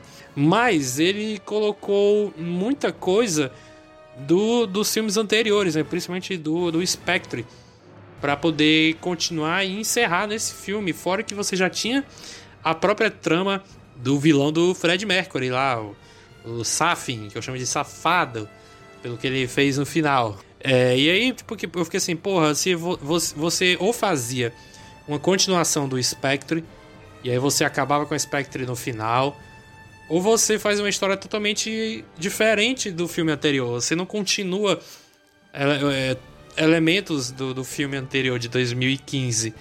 É, e aí, como eles fizeram o contrário, né? Eles quiseram misturar tudo. Então foi meio uma baguncinha, né? Mas eu consegui curtir, pelo menos, né? Eu, eu, eu gostei, por exemplo, da presença da Ana de Armas que fez total sentido ela carregando as armas, né? Que tá no nome dela. É, apesar de que foi pouco tempo de tela, eu, queria bem mais. Eu acho que podia ter ela e a personagem da Nome, que tá sendo a 007 agora. Podia ter as duas ali com, com ele no final do, do, do filme, ou da metade pro final. Ia ser uma coisa muito bacana.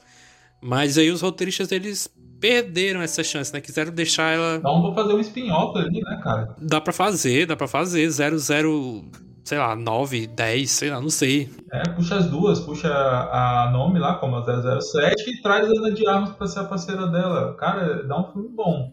O problema é que a Ana de Armas ia puxar mais atenção, porque ela tem um, já tem um carisma, né? Próprio dela, né? E, e mais legal. Gabriel, o que é que você achou desse filme, num, num geral aí? Eu concordo com o Davi. É, eu acho que ele, é o, ele fica em terceiro lugar ali dentro desses filmes do, do Craig. Né? Eu também coloco ele atrás do, do Skyfall e do Cassino Royale. É, eu, assim, eu, eu, saí com sentimentos mistos, né? Em, em, alguns sentidos eu saí um pouco decepcionado. Eles tinham prometido que iam fazer as pazes com o personagem do Christopher Waltz e para mim eles não fizeram. Eu gosto muito da, da Ana de Armas no filme. Infelizmente ela aparece muito pouquinho, mas a aparição dela é muito, muito marcante. Ela é uma personagem incrível. Gosto lá da, da, da nova 007, né? Também acho ela muito boa. Eu acho que assim, o, o, o filme vai indo bem. É, o vilão eu já não gosto. Eu, eu acho que a, a escolha do, do ator ali, não sei. E daí eu tenho uma certa implicância ali com, com o Rami Malek, porque eu acho que tem muitas coisas que ele faz que tá ficando muito parecido, assim. Então, nesse vilão eu via muito dos trejeitos do Fred Mercury, né? Que ele trouxe pro Fred Mercury lá no, no filme do Queen. E daí eu confesso que isso me atrapalhou um pouco, assim. O, o Rami Malek de vilão me atrapalhou um pouco pra tá curtindo é, ali o filme. Então, eu, eu acho que é aquela coisa, ele tem umas coisas muito legais, tem umas coisas que ah, já não são tão boas, mas no saldo final, eu acho que ele é um, é um filme bom, assim, e ele conseguiu encerrar né, de uma forma bastante satisfatória esse arco dramático do, do Daniel Craig desde o do comecinho lá. Então a gente tem essa visita ao, ao túmulo da Vesper, ele faz muitas essas referências aos outros filmes, ele continua é, bastante humano ali. E. Enfim, eu, eu, eu, acho que é um filme legal. Eu gostei do jeito que eles encerraram. Deram uma, uma boa despedida pro Daniel Craig. Eu fico agora no aguardo de quem que vai ser anunciado como próximo James Bond. Ou próxima Jane Bond, né? Teve até um, um boato aí de que talvez fosse uma, uma mulher, né? Falaram muito na, Ai, caramba, a gente Scully, eu sempre esqueço o nome dela. A Gillian Anderson. Ah, obrigado. Falaram muito da Gillian Anderson, acho que ela seria uma, uma Jane Bond incrível. A Idris Elba também, seria muito legal de ver nesse papel. Vamos ver o que, que vai vir no, no, no, futuro. Mas assim, não, não, não vai ser uma, uma, James Bond mulher, já, já, já deixaram isso bem claro. E o Idris Elba, ele não vai fazer por conta do racismo que, que ele já estava sofrendo, né? Com as, a possível escolha de, de ser ele. Agora eu só acho que ele já tá bem velho para fazer um James Bond. Eu, ach, eu acharia um máximo se ele tivesse pelo menos com uns 38, que foi quando o Daniel Craig começou. Mas ele já tá. Ano, ano que vem ele, ele já faz 50, então eu acho que não, não vale muito a pena. Né? Porque talvez ele possa fazer uns dois ou três filmes e já começar a ficar cansado, né? Porque tem ator que é assim. Então é melhor você pegar uma faixa dos 35 para você ter, ah, sei lá, fazer até os 50 anos desse cara, entendeu? Então eu acho que valeria a pena fazer assim. Agora, a minha opinião sobre o filme, eu acho que ele é bom. Como eu falei, tem umas, umas coisas que eu não gostei, outras que sim. É, eles matam o James Bond nesse filme, né? A primeira vez que a gente vê o James Bond sendo morto é, por conta de algo que o vilão construiu, né? Que ele criou um vírus aí usando nano, nanorobôs, né? E ele não podia tocar em mais ninguém, né? Que senão ele ia infectar, ia matar a pessoa. Então ele resolve se sacrificar, né? Manda explodir ali a ilha do, do Safin, que eu já tava esperando ele ser revelado como o Dr. No, né? e não foi, né? Eu não sei, eu nem sei se eu digo que perderam a oportunidade, eu, eu não sei. Mas aí os mísseis vão e vão na direção dele, né? Ainda tem essa parada. É, eu sei que eu, no podcast que eu escutei ontem, te, dois caras, foram três. Eu sei que um deles estava com ódio desse final do, do, de matarem o James Bond, porque é algo inadmissível você matar o James Bond. Já, já, era, já era inadmissível você mudar o estilo de vida do James Bond, né? Do Daniel Craig, porque ele é mais humanizado e tal, não sei o que. Olha, eu acho que isso é conversa para boi dormir. Como eu falei, todo personagem ele tem que ter backgrounds, ele tem que ter uma camada para você gostar dele, para pelo menos se importar. Não precisa nem gostar. E se você fizer um cara que não tem defeitos, ele é um personagem zero à esquerda, ele é um personagem vazio, não tem graça.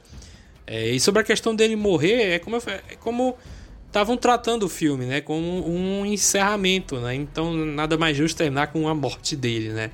Apesar de que eu não fazia ideia de que isso iria acontecer e nem sei como não vazou, porque tudo hoje em dia vaza muito fácil. Agora, é, dois anos atrás, ou foi ano passado, tinha é, vazado uma história de que ele teria uma filha, né? Que vira uma menininha no, nos sets de filmagens. Aí eu fiquei, pô, legal isso aí, ó. Ele vai ter uma responsabilidade maior agora. Aí depois eu esqueci de, de, de, que eu peguei esse spoiler. Quer dizer, não era spoiler porque não era confirmado. Mas depois que a, a Madeleine é, tem uma, revelado que ela tem uma filha, é, eu pensei, porra, então era verdade o boato, né? É, e aí ela até brinca com a gente, ela dizendo assim, ela não é sua, não, não é sua filha. Aí eu fiquei, porra, eu achei que fosse. Mas na verdade, sim, era filha dele mesmo, até porque uma hora ou outra tinha que acontecer, né? De tantas mulheres que ele já levou pro, pro, pro coito, né? Não é possível que ele, que ele tenha disfunção erétil, sei lá, algum problema aí com seus queridos testículos, né? Mas, é, mas no geral é um filme bem legal de se divertir. Eu tava querendo reassistir, mas eu não, não pude, não tive a oportunidade. Não tinha dinheiro, traduz assim. Mas eu tô doido pra rever quando ele sair pela, na, na, na, internet, que a gente pode alugar na, na locadora do Paulo Coelho, né? O Felipe, você quer dizer alguma coisa do filme antes da gente encerrar? Ah, eu também gostei do filme, assim. Acho, acho ele ok, ele encerra bem esse arco do, do Daniel Craig, né? É, eles até brincam ali no começo, eles fazem um, um lance que a gente eles repetem a história da, da, da Vesper, que trai o James Bond, eles fazem que a gente acha que a Madeleine ela traiu ele, né? A cena de ação lá é bem legal, mas é um filme, sei lá, ok para mim. Ele é, ele, ele na escala ele é o terceiro filme, né? Ele, ele é melhor do que, a, do que o Spectre, mas bem inferior ao, ao Cassino Royale e Skyfall. O vilão do Rami Malek achei péssimo, não, não gostei. Também fiquei com aquela mesma impressão de que ele estava com os trejeitos do Fred Mercury, de que ele não tinha saído totalmente do personagem. Eu acho que ele tá sofrendo a mesma síndrome lá do Johnny Depp, que não consegue sair do, do Jack Sparrow. E o lance lá dele, dele ter uma filha, eu só não gostei porque lá no filme eles, eles tentaram fazer um mistério dela dizendo que não era filha dele e tal, mas todo mundo já sabia ali, já tinha sacado que, que ela era filha, né? É, acho que para mim o maior problema desse filme, além do vilão, eu acho que foi o lance de eles terem colocado a personagem da Ana de Armas, porque ela aparece pouco, mas você quer que ela volte, né? Então você não sabe se ela vai voltar no, próximo filme, então foi meio que um pecado, eles botam logo ela no último filme, assim, fica complicado, né? A, a morte do Felix Leiter lá, cara, gostei da morte, acho que foi uma das coisas mais legais, ficou assim um negócio muito interessante, você viu ali que o James Bond, ele ele sentiu a dor ali do, do, amigo dele, né, e tal. Acho que ficou, ficou bem legal aquilo ali. A 007 da, da Lashana é ok, assim. É, eu gosto de ver mulheres berés, assim, então achei interessante terem colocado, trazer uma mulher para um 007. Mas como o Davi já falou, não, vai, não vai ter uma 007 mulher encarando o papel mesmo. E, com, e tem essa polêmica, né? Tem muita gente que não gostou do, do final dele ter morrido, porque tem muita gente que não, não admite que 017 não pode morrer. É, faz parte do, do, do da cultura do, dos filmes, que o filme ele conta uma história, ele encerra, se tiver que trocar o ator, é a vida que segue, não tem essa de 007 morrer. Então eu não, não, não, eu não entro nessa polêmica. Para mim, achei legal encerrar o arco do cara, apesar de eu não gostar da Madeleine, mas encerra bem. Acho que foi um bom final pro Daniel Craig, tá de parabéns. É, encerrou bem mesmo e, e foi para mim um dos melhores. Para mim, o, acho que apesar de eu gostar muito do Sean Connery, mas em questão de profundidade do personagem, o Daniel Craig ele é o melhor James, James Bond. Muito bem. É, bom, gente, é isso a gente conseguiu falar aqui de muita coisa, de tudo um pouco aqui sobre filmes do James Bond, né? A gente passou rapidamente ali pelos atores que é, interpretaram o JB. A gente falou aqui um, de um pouco sobre cada filme, porque tem muita coisa para se falar. A gente ia passar 50 horas de cast aqui gravando e eu não quero isso. Mas vale a pena você pegar os filmes para assistir, quem nunca viu, né? Quem gosta de ação, quem gosta de espionagem, ou quem só gosta de ação por ação mesmo. E quem já viu, assista de novo, né? Porque vale a pena, principalmente Cassino Royale e Skyfall. Beleza? Então eu queria agradecer mais uma vez aqui a presença do Gabriel Braga.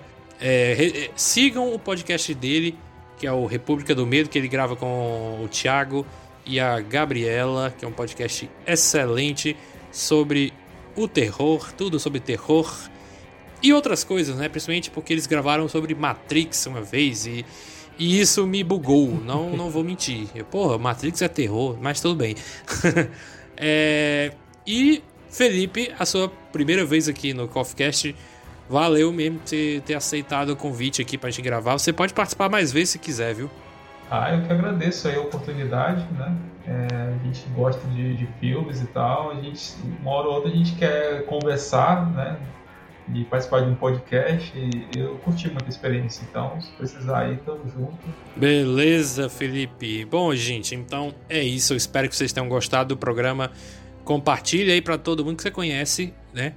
O podcast e também a nossa página. E tchau, tchau, galera. Até o próximo episódio. É o tiro do Gun Barrel.